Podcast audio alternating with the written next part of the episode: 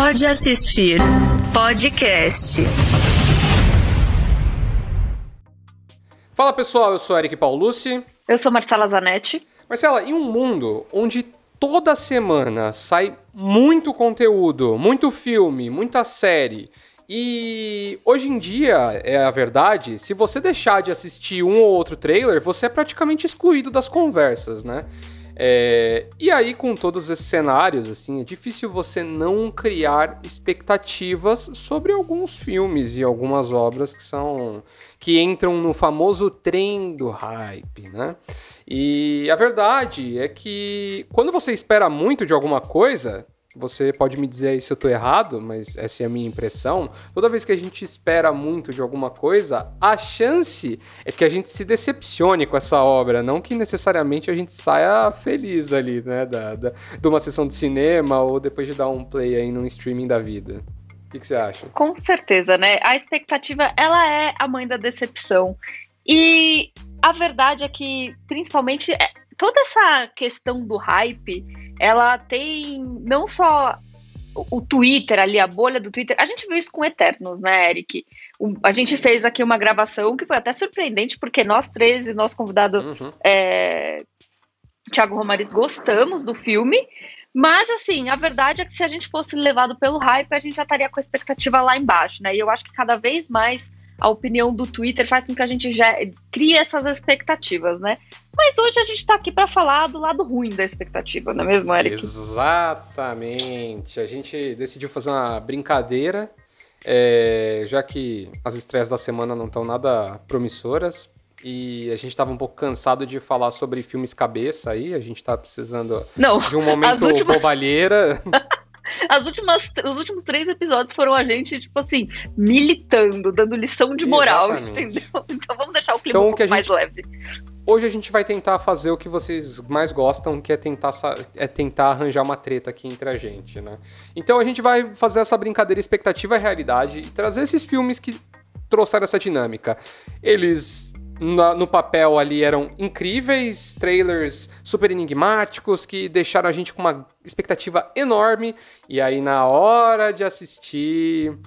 Vamos ver, hein? Eu acho que tem coisa aqui que talvez seja um negócio assim, tipo, nem foi tão ruim, mas é que a expectativa foi enorme, né? Então, essa é a brincadeira de hoje. É, antes da gente, obviamente, ir aí para os nossos, nossos filmes, lembrar vocês de seguir a gente nas redes sociais, no pod.assistir lá no Instagram. Você também pode seguir a gente no TikTok no Pode Assistir, sem o D ali, ou sem o D, com o D mudo, mas sem aquele ponto que tem no, no Instagram.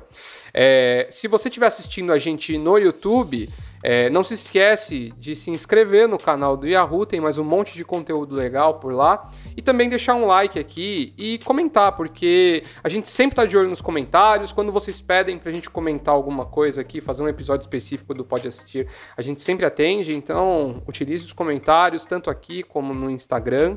É, e também, se você estiver ouvindo a gente numa plataforma de streaming, não se esqueça também de ativar as notificações, aí se inscrever, dependendo de onde você está, é uma nomenclatura. Então, é, assine o nosso, nosso feed aí. Se você estiver no Spotify, não se esqueça de avaliar a gente também. Agora tem um sistema de avaliações. Deixa lá quantas estrelas você acha que vale ou pode assistir. E a gente também sempre coloca uma enquete a cada episódio. Então Aproveita para participar também, é outro lugar legal ali para a gente ter uma interatividade com vocês. A gente sempre gosta de saber o que, que vocês estão assistindo, o que, que vocês estão pensando sobre o Pode Assistir. Ótimos lugares aí para a gente bater um papo. Você também pode ir lá nas nossas redes pessoais e xingar a gente. Na minha é Eric Paulucci, Eric com K, Paulucci com dois S no final. A minha no Twitter, que é onde eu falo mais sobre cultura pop, é arroba Zanetti com dois T's Bom, Marcelo, eu vou deixar você falar o seu primeiro aí, porque se for aqui o que eu tô pensando, eu acho que vai dar, vai, já vai dar uma boa discussão. Ah, meu Deus do céu. Cara, assim, quando a gente começou a bater essa pauta, eu achei muito incrível, porque assim, eu já tinha, tipo, uma lista de filmes que tinham me decepcionado. E você tava, tipo, a gente tava assim, nossa, mas o que, que eu vou indicar, o que eu vou indicar? E aí, a gente entende, nessa amizade, quem é a pessoa pessimista e quem é a pessoa otimista, porque eu me decepciono muito mais com os filmes que eu gero muito mais expectativa sobre eles, a verdade é essa, né? E aí eu tentei trazer aqui, eu tentei fazer um equilíbrio, né? Trazer uma coisa que era mais mainstream, trazer outra coisa que vai mais ali na minha alçada é, das coisas que eu gosto, e um que seja mais elitista cultural ali. Mas eu não posso não começar com, acho que o filme que mais me decepcionou nos últimos tempos, que é Star Wars Os Últimos Jedi. Meu Deus do céu! Eu, como fã da saga, a gente sabe, né, que eu, além de Marvete, também sou muito, muito fã de Star Wars. E a última trilogia, para falar a verdade, foi a primeira que eu vi no cinema, né? O resto eu não tinha assistido quando eu era criança no cinema. Podia ter assistido, mas não fazia parte ali da, da das minhas influências quando eu era criança. E o primeiro, o Despertar da Força, o primeiro não, né? O sétimo, se a gente for na, na linha, Despertar da Força gerou, começou a gerar muita expectativa em mim, porque eu gostei muito, né? E eu sou fácil de agradar com o filme, a verdade é essa. Mas o oitavo não deu para mim. Não deu para mim.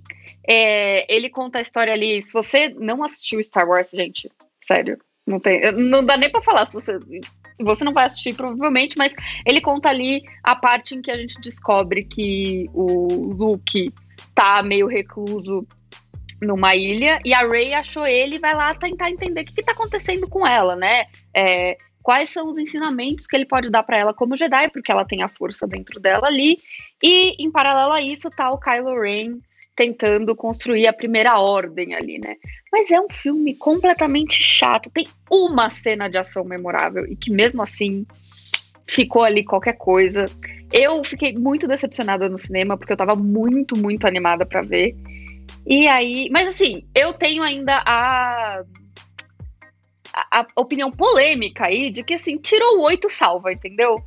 É, Pode assistir então, só o 7 mas... 9. Nossa senhora. Tá tudo certo. Vai, Eric, treta aí, vai, vai. Não, é que eu acho que assim, ó, é... O diretor do 8 é o Ryan Johnson, né? Ele, é um baita, Johnson, ele é um baita diretor, ótimo diretor. Fez depois Entre Facas e Segredos, que inclusive vai sair esse ano 2 pela Netflix. Aí, outro, ó, um esse é um filme, filme, que eu tô na expectativa, hein? É, o 2 então... está na expectativa monstra. A, é... a, sequência o... de um filme muito bom geralmente deixa a gente na expectativa, né? A é Exatamente, é isso é um detalhe importante para se dizer. E eu acho que Star Wars já sofreu com isso, porque quando o Ameaça Fantasma saiu em 99, ele foi uma grande decepção, né? A maioria uhum. das pessoas odeia o Ameaça Fantasma. Em compensação, os fãs mais. Os, fãs, os novos fãs de Star Wars, que agora são velhos, tipo eu, é, conheceram a trilogia, conheceram a saga por esses, pela trilogia 1, 2 e 3. Então, eu, por exemplo, eu assisti recentemente e eu, eu acho, por exemplo, que as pessoas pegam muito no, no pé do episódio 2 também. Eu acho que é um filme razoável. É, e o 1 é, 1 é ruim mesmo, não tem, não tem como salvar. Mas eu acho que não, isso não acontece tem. aqui na trilogia nova também, entendeu? Toda a trilogia criou-se uma grande expectativa. E eu acho que a, o primeiro, o episódio 7, ele começou bem feijão com arroz, assim, né? Eles basicamente refizeram o episódio 4, né? Que é o primeiro. É o primeiro Star Wars na ordem de lançamento. Se isso te confunde, você pode ouvir e ter um episódio aqui do Pode Assistir quando o Star Wars entrou na Prime Video para você ver como esse, esse. Como isso faz tempo, porque agora já tá tudo lá no, no, Disney Plus, nem tinha Disney Plus na época. Mas a gente discutiu um pouco sobre qual era a Exato. melhor ordem para assistir a, a, saga completa. É, mas eu acho, Marcela, que você tá passando muito pano pro episódio 9, porque o episódio 9 ele não é só um filme de Star Wars ruim, ele é um filme péssimo. Ele é ruim em todos os quesitos. O episódio Ai, 8, absurdo. a gente uhum. depois, depois que soube que teve treta entre o Ryan Johnson e o J.J. Abrams, e aí o J.J. Abrams comprovou no episódio 9 que ele que, sim, era ele a parte ignorou, né? errada né? da parada, né? Ignorou. E que ele é a parte errada do negócio, porque ele deu o rumo, o pior rumo possível para a história. Ai, então eu hum. acho que assim, ó, os últimos Jedi vai ser um filme que a gente vai reassistir aí daqui uns dois, três, quatro anos e vai falar, pô, eu, e eu já, eu já falei isso, a gente falou nesse episódio, inclusive, Luqueira estava conosco aí gravando, é, que a gente vai rever e vai falar assim, pô, tinha ideias interessantes aqui. Ele queria introduzir coisas novas em Star Wars e não deixaram. E aí, a comprovação disso é o lixo, o lixo que é Ai, o episódio 9. O episódio 9 é um lixo de filme. Se você não, não assistiu, não, nunca não assista. É um lixo. Não. É um Não admito isso. Eu, gente, aquela no episódio 8, aquela cena do fim, entrando naquele cassino, aleatório, aquela ali, aquela pra, aqueles cavalos. Não, não, tudo errado no episódio 8, tudo errado. Eu e eu sou uma grande defensora do episódio 9, tá bom? Nossa senhora. Desculpa, o episódio 9 é tipo muito sim, ruim. Kylo Ren e Rey, entendeu? Aquele beijo me deixou feliz, sabe? Porque eu não posso. Constrangedor. Eu, eu 100% vou sempre defender. Porque eu acho também que o episódio 8 é um episódio focado em, também muito em Luke Skywalker. E como a gente sabe aqui, eu não gosto de Luke Skywalker. E aí juntou todas essas coisas e. Bom, começamos aí com essa polêmica. Pra mim, comenta aí, gente. Comenta aí no, nos- É uma boa se você tá vendo aqui no YouTube. Vocês acham que o Star Wars merecia mais com o episódio 9 e 8? Ou, ou o 8 foi triste mesmo? Comenta aí se você tá no YouTube, se você tá. Pode ir lá no Instagram comentar, me xingar também, né? Porque assim, eu sou uma pessoa democrática, entendeu? Mas vou morrer nesse neste morro. Eu vou defender o episódio 9 com unhas e dentes e me decepcionou muito o episódio 8. Mas e você, Eric? Vamos, pra gente não ficar tretando pelo mesmo filme, que se a gente pudesse, eu sei que já aconteceu da gente ficar tretando sobre Star Wars por muito Com tempo. certeza. Então, vamos aí pro próximo filme. A verdade é que, não, que a gente que um dia a gente vai precisar admitir é que Star Wars não é exatamente uma coisa que dá pra falar que é um excelente filme, né?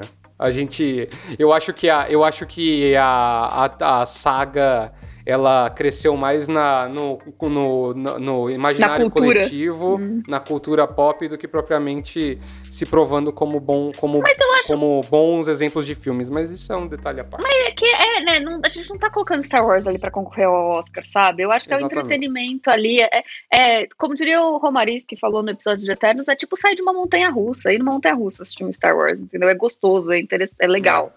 E, e, enfim.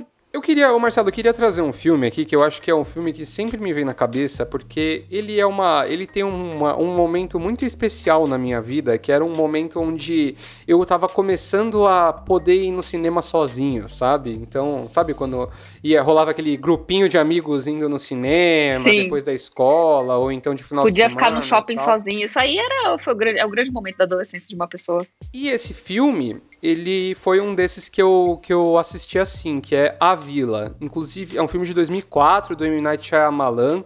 É, não tem em nenhum lugar pra assistir atualmente. Eu queria rever, porque eu acho que Mas foda-se. existe um, existe um juízo de, de valor ali em cima desse filme por conta da situação. É, mas eh, qual que, é o, qual que é o lance ali, né? Então, o Shyamalan, todo mundo conhece, a gente já gravou episódio sobre Servant, que é a última obra dele, aí uma das melhores séries da atualidade, que ninguém assiste, mas deveria assistir Que tá na, segunda, na terceira temporada, inclusive, hein? Passando agora enquanto a Exatamente. gente grava. O Shyamalan, ele foi o cara do Sexto Sentido, né? Ele estourou em Hollywood lá, porque fez o Sexto Sentido, um puta filme de suspense, e depois ele fez algumas coisas legais ali, né? Então ele fez O Corpo Fechado, que depois virou trilogia, ele fez também Sinais, que também foi um filme que fez um baita sucesso ali e tal. E depois veio A Vila. A Vila, cara, era lotado de figurões ali, tinha é, Bryce Dallas Howard como protagonista, você tinha Joaquin Phoenix, tinha Adrian Brody, era um baita elenco ali. É, e ele contava a história de uma vila meio mormon, assim, que ficava na Pensilvânia, lá nos Estados Unidos. Era uma comunidade bem, assim, bem mormon mesmo, assim, naquela linha, tipo, super tradicional e tal. O filme, ele se passa em 1600 e não sei quanto, mais ou menos, e... E aí as, as pessoas da população, elas, elas têm medo de sair das dependências ali da, da vila, né? Porque tem... Todo mundo acredita na existência de criaturas da floresta, que são um misto ali, parece uma coisa meio Krampus, assim, sabe? Uma figura meio rupestre, assim, meio bruxo, assim, meio esquisita, que ficam rodeando a vila durante a noite, então durante a noite todo mundo fica dentro das suas casas e tal, e ninguém ousa sair além do vilarejo ali, justamente por medo de encontrar esses bichos. Só que a Ivy Walker, que é uma jovem cega, que é interpretada pela Bryce Dallas Howard, ela começa a questionar alguns padrões ali, ela começa a se incomodar com o fato de de ter que ficar naquela vida monótona ali naquela vila. E ela começa a, a, a imaginar e pensar em de repente sair da vila. Qual que é o lance? O filme não é ruim, tá? Ele não é ruim. Se você assistir atualmente aí, eu tenho certeza que você vai assistir e falar assim, pô, é um suspensezinho honesto, cara. Só que a treta. Suspensezinho honesto é, uma é um bom jeito de escrever, porque eu lembro que eu não fiquei com filme, com filme, com medo de assistir esse filme. E eu era jovem também quando eu assisti a Vila. Qual que era a treta? Qual que é a treta? Não sei se você lembra disso, Marcela. A Vila tinha uma campanha de marketing que prezava pelo plot twist do filme. E aí você tava lá na televisão assistindo, sei lá, A Praça é Nossa, e aí, e aí é, entrava assim: A Vila, o filme mais aterrorizante da década. Se você for ao cinema assistir A Vila, não conte o final. Aí era isso, cara. E ficava, mano, parecia tipo, disso. era como se fosse um anúncio de remédio, só que era um anúncio de um filme. E aí, o que aconteceu, era o pro, cara? Você era che... o proerd dos filmes de terror. Você chegava na, na, pra assistir a Vila, você falava assim, cara, vai ter um final muito surpreendente. E aí o final, assim, tem um plot twist ali considerável, né? Porque Shyamalan, ele não consegue fazer uma obra sem ter um plot twist ali Sim. no final. Só que é uma coisa do tipo assim, e aí? É, é isso? É isso que eu não podia contar para ninguém? Essa é a surpresa? Nossa, que ia abalar os, o mundo e tudo mais. Então eu acho que assim, eu, nem é um filme ruim, e aí, por isso que eu falei no começo do podcast que nem todo filme que a gente falar aqui vai ser absolutamente ruim, mas a expectativa que o marketing do filme criou foi tão grande que a maioria das pessoas saía de ser completamente decepcionada, assim, depois de assistir. Então, é o, quando o marketing dá errado. É, eu lembro de assistir naquele. Eu nem não fui no cinema, óbvio, porque a gente. Bom, quem já ouviu pode assistir o suficiente, sabe que eu e filme de terror mesmo suspense. Suspense quando eu era mais nova, então acabou. A Vila de 2004, eu tinha absolutamente 10 anos de idade. E assim, não tinha condição nenhuma de eu ir no cinema ver esse filme. Mas eu lembro de um dia naqueles rolezinho na casa do amigo de não sei quem, vai ver três, 400 filmes de terror, fui obrigada a assistir a Vila e todo mundo ficou meio tipo assim, tá, mas acabou o filme? Era, era isso, sabe?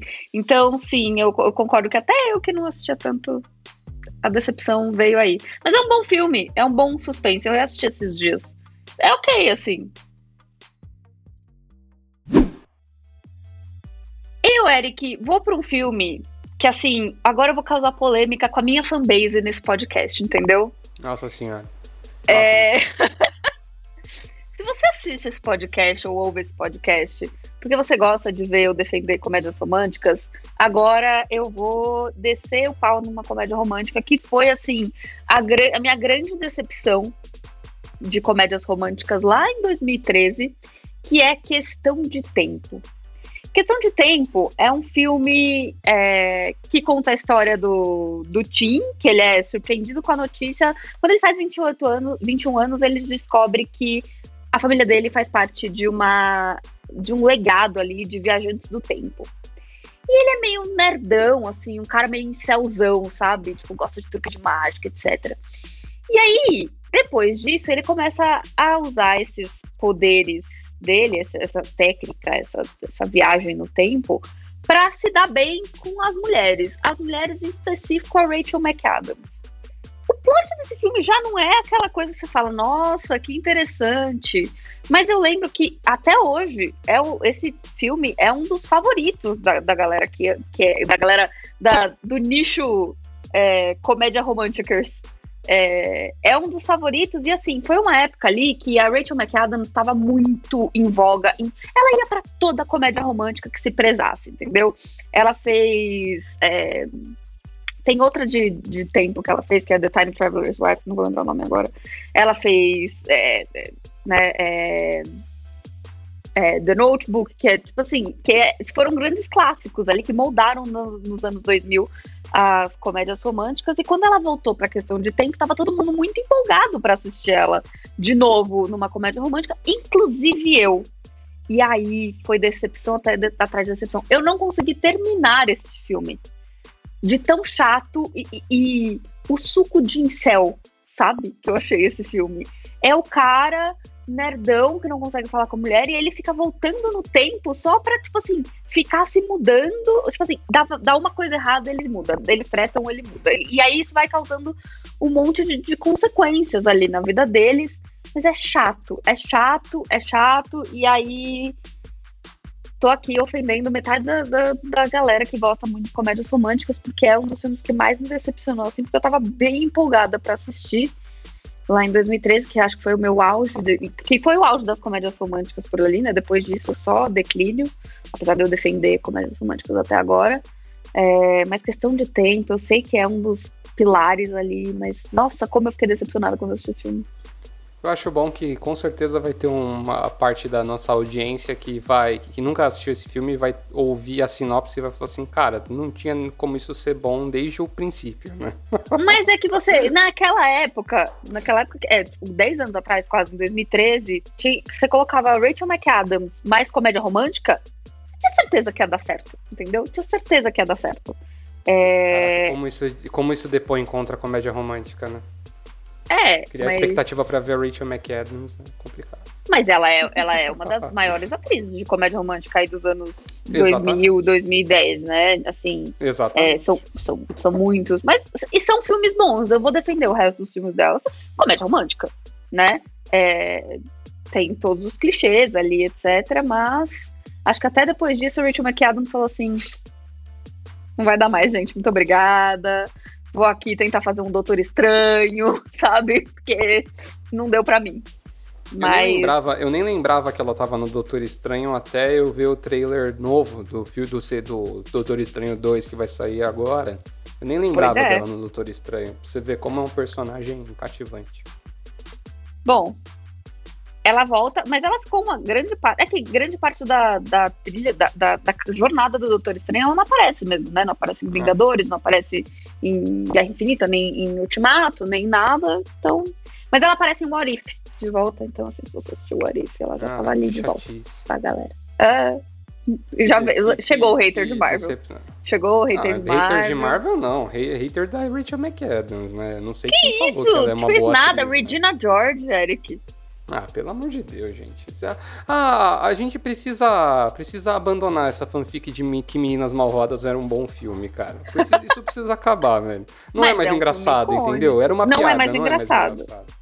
É, mas é, um, é que é, o, a gente já tá no momento que é, é o cringe, né? Meninas Malvadas, é, como a gente falou no nosso é episódio sobre falou, filmes né? e séries é. cringe. Ele é o cringe ali, né? Fazer piadola de meninas malvadas. Mandou umas quartas-feiras usamos rosa em 2022, você já fala assim, ah, precisa. Sou velho. Sou velho.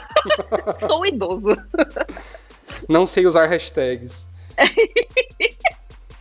é... Ô Marcela, eu vou trazer um aqui pra, pra, pra pauta aqui, que, cara, eu não quero nem me, eu nem vou me estender muito, porque eu cansei de falar desse filme já. Eu falei dele, inclusive, em outro episódio do Pode Assistir, que foi é, filmes. Como é que é? Não, acho que não foi nem eu que falei sobre esse filme, mas era, era, era um episódio, sei lá, filmes que todo mundo odeia, mas eu gosto. Acho que foi o Luqueira que trouxe esse filme, inclusive, nesse episódio aí. Eu destilei um pouco de ódio sobre ele. Então eu só vou falar rapidamente, que é Batman vs Superman, de 2016. Você pode ver na HBO Max se você quiser, se você for uma pessoa com tendências masoquistas. É, bom, não precisa nem falar mais nada, né? Assim, cara, você tem que lembrar assim que em 2013, 2014 a gente estava tendo assim os princípios da DC tentando é, simular a Marvel, tentando criar um, um universo ali com filmes conectados e tal. E aí você teve lá o Homem de Aço do, do Zack Snyder, que é um filme legal, foi bem e tal, a galera curtiu, o Henry Cavill lá, foi um, a galera curtiu ele, em, embrasou ele como, como um Superman e tal. E aí você teria, obviamente, um grande embate ali entre ele e o Batman ali, ia ser o Batman, apesar de ninguém ter curtido o anúncio do Ben Affleck como Batman, era um Batman mais velho, mais mal-humorado, mais rancoroso, e tava todo mundo esperando. O trailer, eu lembro quando saiu o trailer na Comic Con em 2014, 2015, cara, foi um furor, assim, porque, mano, de fato, se você assistiu o trailer, é legal, cara. É um bem sombrio, era uma parada bem diferente do que a gente tava acostumado a ver na Marvel. Eu lembro que tinha uma cena foda, assim, que, tipo, dava a entender que o Coringa tinha matado o Robin. Então, a gente falou, cara, a gente vai ver, mano, dois, dois dos maiores super-heróis super de todos os tempos saindo na trocação franca, assim, sabe? E não aconteceu. Não aconteceu. A gente teve aí um filme chatíssimo de 2 horas e meia, 2 horas e 40. Zack Snyder com todos os seus vícios ali, seus slow motions desnecessários. Aí a gente ainda tem que falar um pouco do vilão, né, do Apocalipse, que, cara, o Apocalipse, para quem não sabe, matou o Superman em uma linha de quadrinhos, assim. Ele é tipo. Ele é, Eu vou fazer uma comparação tosca, mas ele é tipo. Como se ele fosse, assim, o que a gente tem como Thanos, assim, sabe? Ele é um um super vilão capaz de realmente acabar com tudo e tal.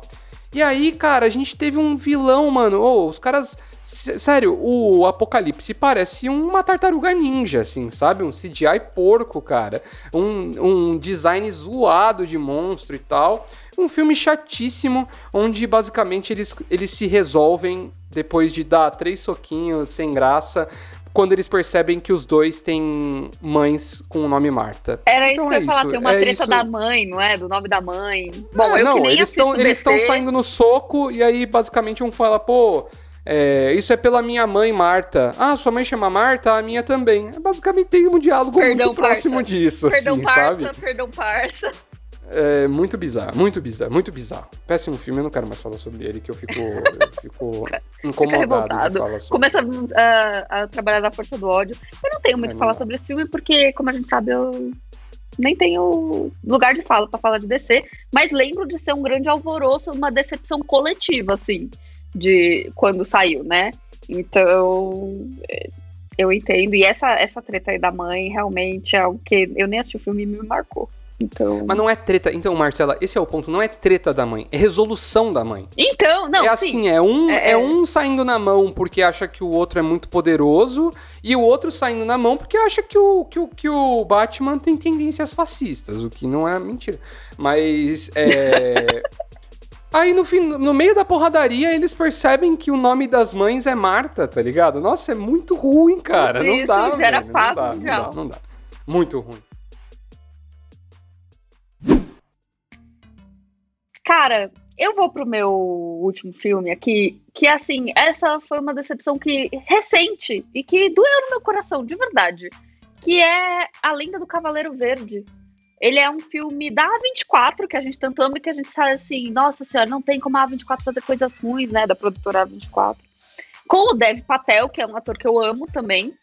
E conta a história é, do Sir Cadê meu Deus? Me perdi aqui no roteiro. Um momento, peço perdão. Nossa senhora, aqui. Do Sir Gawain, ele é sobrinho do rei Arthur. Que assim, também é um. Como eu já falei aqui no episódio do último duelo, sem, eu cresci com, com histórias do rei Arthur, da Tábua Redonda, etc. E esse, esse conto, né? É um conto mesmo da, da Tábua Redonda ali. O Sir Gawain, ele é sobrinho do rei Arthur. E ele quer muito virar um cavaleiro da Tábua Redonda. E aí, um belo dia, aparece um cavaleiro verde, que é basicamente o Groot se ele tivesse 300 anos de idade na corte. Ele vem com um, uma, um desafio ali para quem quiser matar ele, mas que em volta ele tem, ele tem que. Essa pessoa vai ter que seguir um caminho para poder levar de volta o soco na cara. E aí o Sir Gawain, ele segue lá e fala: é, é isso, eu vou, me, eu vou me tornar cavaleiro desse jeito. Aí ele tem que ir nessa jornada até para achar de volta o Cavaleiro Verde. Só que aí, gente, esse filme, ele é paradíssimo lento. Eu tava muito animada para ver esse filme, muito animada. Eu tava até considerando meios ilícitos aí, mas graças a Deus chegou na Prime Video recentemente, ele é um filme de 2021. Achei que ele ia levar coisa do Oscar, assim, da maneira como a 24 estava vendendo esse filme, porque tava, fazia tempo que tava para sair. É, na pandemia, ele, as, as gravações pararam por conta da pandemia, né? E aí, quando veio, meu Deus, esse filme é tipo assim, uma viagem de drogas, sabe? É, ele é lento, ele é parado. O Dev Patel tá fazendo papel de Dev Patel. As resoluções ali, eu entendo que assim, quando você faz um filme em cima de uma lenda folclórica ali que, que né, tipo, existe há milhares, há séculos e séculos, não tem muito com o que você trabalhar, mas podia ter sido um pouquinho mais rápido. Porque assim, não tem um grande plot twist, ele acaba de uma maneira muito aleatória a gente tem ali a Alicia Vikander no elenco também, que também é tipo, um super nome, assim. É, mas é aquele filme. Sabe aquele filme que começa, você começa a dar pause no filme para ver quanto tempo falta? E aí, a primeira vez que eu dei pause, ainda faltava tipo uma hora e meia de filme. E aí, naquele momento, eu falei, nossa, porque eu tinha criado muitas expectativas, porque são coisas que eu adoro muito. E aí acho que é mais o, pessoal mesmo, né? É, ainda tá sendo muito cultuado esse filme. Vi a crítica falando bem, mas para mim não fez mais efeito. Porque é aquilo que a gente falou no episódio de Último Duelo, né? As histórias medievais contadas hoje em dia, você tem que saber contar a história. E o Ridley Scott fez muito bem com o Último Duelo. Mas, além do Cavaleiro Verde, não me pegou. A 24, melhore. Mas eu, isso que eu ia falar, assim, tipo. Talvez seja uma questão meio pessoal, assim, né? Porque. É, é foi. Ah, no filme da, da, da A24, assim, a gente sempre espera maluquice, doideira e. Então, mas e, é que tava, narrativas desconexas. Não teve e... maluquice, só, só, só Tipo assim, é um cara andando de cavalo por uma e meia, uma hora e meia. Que, você falou que é uma narrativa que parece é, psicotrópica de tá... drogas ali Mas é porque ele sempre acha que ele tá num, num, momento mágico, assim, ele perde a arma, ele perde a arma, ele perde a espada dele, aí roubam a espada dele, aí ele começa a seguir uma raposa, mas assim, não, não, não, não desenvolve, sabe? Não... Ah, e aí é uma, chega é uma assim... piada. É uma piada com, com essas histórias clássicas, assim, essas lendas clássicas. É, que, mas tipo, eu... coloca tudo como se fosse um feitio mágico, assim. Aí a galera coloca nessa. Eu não sei, eu não assisti ainda, preciso assistir. É, então tá aqui tentando defender mas... o filme, entendeu, Eric? Não, é que sei lá, às vezes, tipo, é porque, sei lá, às vezes, sabe, rola, rola muito isso, sei lá. Tem gente que assim, dá play, ah, Green Knight, vai achar que é tipo um épico medieval, não é? Nunca foi a é ideia, né? O trailer não então, vende isso também não, hein, Marcela? Mas eu Acho que você assistiu esse trailer errado, hein? Ai, Eric, nossa, chegou palestrinha, nem assistiu o filme. Quer saber se eu assisti? Não, não, não, não. Vamos assistir, vai assistir esse filme aí, eu, Eric, eu vou, gente... eu vou assistir. E se for, e se for bom, se eu gostar, eu vou indicar no Sai Maluco só pra. só pra. só pra te provocar. Corretíssimo! Mesmo porque, mesmo porque este episódio aqui hoje é pra, sobre filmes que nós nos decepcionamos. E eu, Exatamente, pessoalmente, me é decepcionei. É Não, justo. Eu estava justo, com uma tá grandíssima expectativa. Assim como a segunda temporada de Modern Love, entendeu? Era esse nível de expectativa que eu tava. Mas esse a gente uhum. deixa para séries que nos, que nos deixaram decepcionados um outro dia aí. aí. Que, que aí já tem pano pra manga já, também. Já, já fica o gancho. gancho já é melhor a gente já anotar isso aí para é. não ficar quando tiver 45 um horas como é que a gente vai gravar. Ideia, é exatamente. É, bom, então eu vou fechar a lista com um filme aí que eu acho que deve ter gerado essa mesma sensação de decepção em muitas pessoas. E eu acho que é até irônico eu citar ele, porque eu lembro que quando começaram a sair os trailers, é, ou melhor, quando saiu o primeiro trailer, eu fiquei meio. Aliás, antes do trailer ainda. Quando anunciaram o filme, eu já fiquei meio. Hum, será? Será que precisa? Será que vão conseguir fazer alguma coisa? Que é. Tantan. Matrix Resurrections, cara. Né? Pô, quarto filme de uma franquia. Eu não vou falar que é uma, que é uma franquia icônica, porque eu acho que o primeiro filme é icônico e depois ele vai hum. perdendo força nos, nos Nossa! Filmes. Quanto. É, é um lance meio. Sabe, manja aquele. Como é que chama aqueles ovinhos russos, tá ligado? Sabe, sabe, sabe o que eu tô falando? Sei, que vai. Que vai desmontando e aí vai ficando vai bonequinha russa sim. lá. Vai ficando menor. Então é Matrix é meio que isso, sabe? O primeiro é grande. O primeiro é grandioso e e, muito foda em termos de história do cinema e tudo que ele representa em termos de avanço de técnica de cinema e tal, não sei o quê. E conforme você vai tirando as bonequinhas, vai ficando menor. E aí eu acho que o quarto filme, tipo, é a menor bonequinha possível, sabe? É só o miolinho só. Porque, cara, não sei nem, nem o que dizer, assim. Eu, vou, eu não vou ficar explanando o filme, porque acabou de entrar no, no, na HBO Max, então se você quiser assistir e tirar suas próprias conclusões. Eu não acho o filme horroroso, tem muita gente falando que é péssimo, não sei o que, que é um lixo. Eu não acho horroroso. Eu só acho que ele não faz jus a franquia que ele tá encaixado. É, Porque, esse quarto uh, filme. Ah, fala aí, fala aí, pode falar. Não, o que eu ia falar é que assim, você tá todo cometido aqui, não. Quando saiu o primeiro trailer, eu tava uma outra... No grupo com o Luqueira, este menino parecia então... uma criança de 5 anos pra ter assistido. Quando eu Mas falei é que... que... eu não gostava de Matrix, meu Deus do céu, foi o caos na Terra. Uma semana o Eric cascando em cima de mim. Então, assim, não, eu senhor queria, Eric. Eu queria, eu queria deixar registrado aqui, hum. eu queria deixar registrado aqui pra ver as, a, indigna, a indignação das pessoas, que a Marcela simplesmente não gosta de Matrix. Ela acha Matrix uma porcaria porcaria. Então, não, assim. Não, eu nunca falei isso. Eu acho que. Eu não achei nada demais quando eu assisti. É um filme que me decepcionou, mas eu não tinha expectativa nada nenhuma. Nada demais. Quantas pessoas você conhece que assistiram Matrix e falaram que acharam nada demais? É inacreditável. Isso é inacreditável. Ah, é, a revolta. É, mas tudo isso pra dizer. Que 100% com... Blue Pill, Marcela. Você é Blue ah, Pill. É. Você tá é. de vermelho, mas você é Blue Pill. Mas tudo isso pra dizer que você tava tal qual um menino de 5 anos pulando de felicidade pra assistir Então, mas é porque. Estávamos com expectativa sim. Mas então, mas esse é o, po esse é o ponto. Eu tava hum. tentando concluir.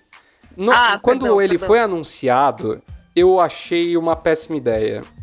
Mas conforme foi saindo o material promocional, você começa a ver coisas, e aí, e esse é por isso que eu falo, não é um filme horrível, porque tem ideias legais, e algumas dessas ideias eh, estavam mais contempladas que outras na, na, na, na divulgação do filme.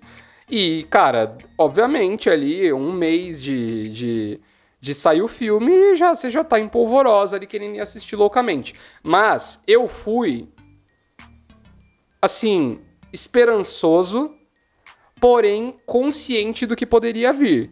É, e aí o filme, cara, o filme começa ali trazendo o Neo, né, como Thomas Anderson novamente, reinserido na Matrix. É, e aí tem um lance ali, ele é um, ele é um desenvolvedor de games super bem sucedido, que desenvolveu o game Matrix dentro, do, dentro da própria Matrix ali. E o legal é que ele é meio depressivo e essa depressão se dá muito em relação a uma desassociação de realidade dele. Então o filme começa a brincar com esse lance do tipo, a Matrix foi real, os três filmes eles aconteceram, ou eles são só uma criação da cabeça. Só que, cara, isso vai se perdendo no filme e vai dando lugar a um monte de autorreferências dos outros filmes e uma uma história meio boba com cenas de ações ruins, assim. Então eu acho que o filme ele vai se perdendo. Mas eu não acho ele péssimo. Por quê?